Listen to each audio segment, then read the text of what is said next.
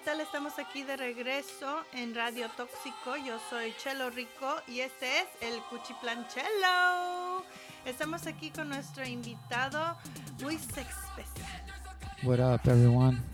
So where have you been that has like moved you recently? I've been to New York City, and that's for some reason um, resonates with me. There's something about that city that just like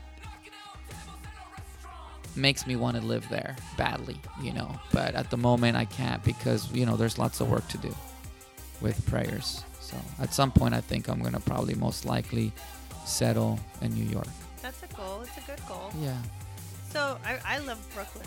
yeah, Brooklyn's great. Yeah, I love it. Yeah. Well, tell me a little bit about um, the transformation because from Rafael to Well, Leafar Seyer, from Rafael to Leafar Seyer, where it's the same person, you know. Leafar Seyer is just uh, Rafael Reyes backwards.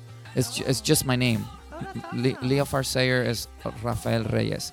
So it's the image in the mirror, the reflection in the water. So it's the same thing that you're looking at. You know, when you're looking at Leafar Seyer, you're, looking at Rafael Reyes. But with Leafar Seyer, it's like um, the darker side that they just yearned to be acknowledged.